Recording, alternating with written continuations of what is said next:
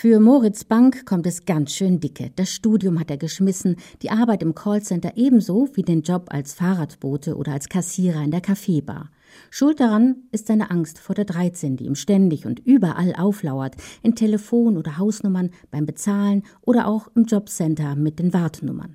Nun ist Momme ziemlich am Ende. Er hat kein Geld und der Gerichtsvollzieher hat sich angekündigt. Zwangsneurosen hätten ihn schon immer interessiert, erklärt Autor Wieland Freund, der mit Momme eine tragische Figur in seine Geschichte wirft. Seine Zwangsneurose selber ist, glaube ich, Symptom für Überforderung, die viele Menschen gerade empfinden. Eine Überforderung mit Neuerungen technischer, zivilisatorischer Natur. Und diese Überforderung bedeutet immer Angst und Moment ist in gewisser Weise diese Angst. Er verkörpert diese Angst in all ihrer Irrationalität und auch in der Irrationalität, wie er sie zu bekämpfen versucht. Er begegnet einer 13 und zählt bis 120. Das ist gaga.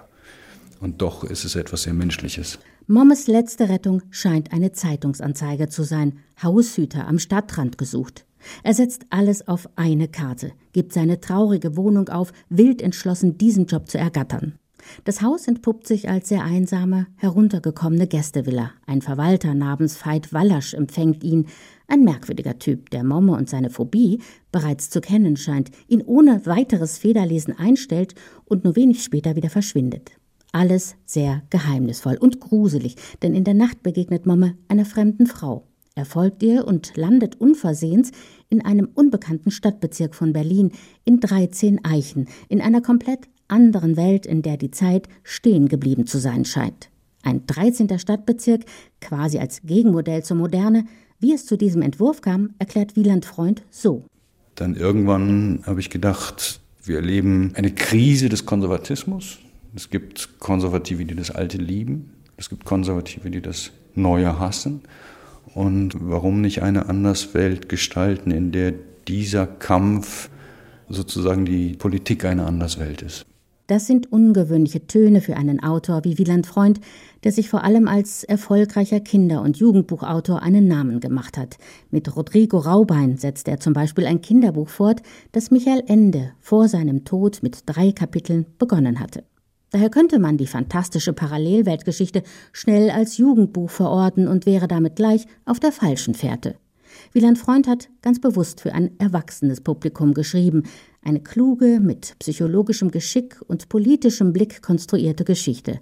Hier die moderne IT-Gesellschaft, dort die bewusst gewählte Rückständigkeit, ohne jegliche technischen Errungenschaften, ohne Strom, ohne fließend Wasser, ohne Medizin.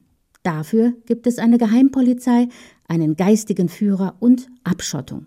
Während die moderne Welt keine Ahnung von einem 13. Stadtbezirk hat, schickt 13 Eichen regelmäßig Spione auf die andere Seite, um den Feind im Auge zu behalten.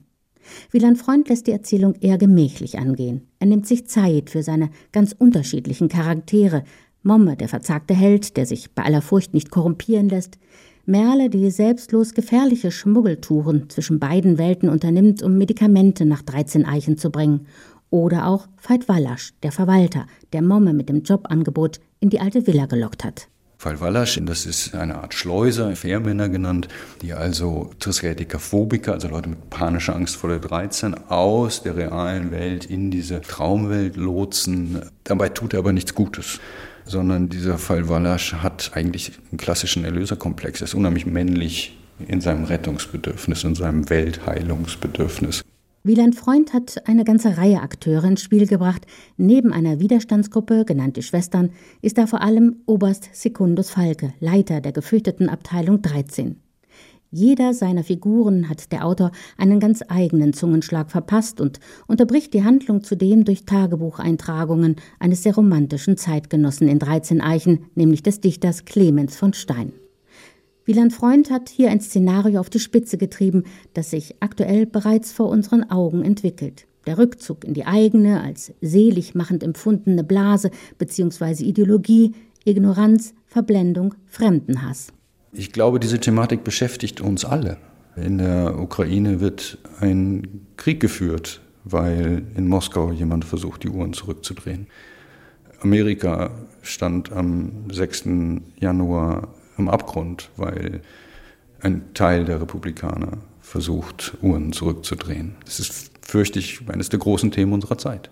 Unheilvoll ist dieses 13 Eichen und unheimlich wird einem dieser Roman, wenn man weiß, dass Autor Wieland Freund für manche Dialoge tatsächlich Auszüge aus Reden von Putin und Trump verwendet hat. Das ist weder Science Fiction noch Fantasy, auch wenn dieser Roman in der Hobbit-Presse des Stuttgarter Verlags Klettkotte erscheint. 13 Furcht beschreibt ein bedrückendes, ein gefährliches Szenario, denn es geht um gefährlich viel Weltanschauung.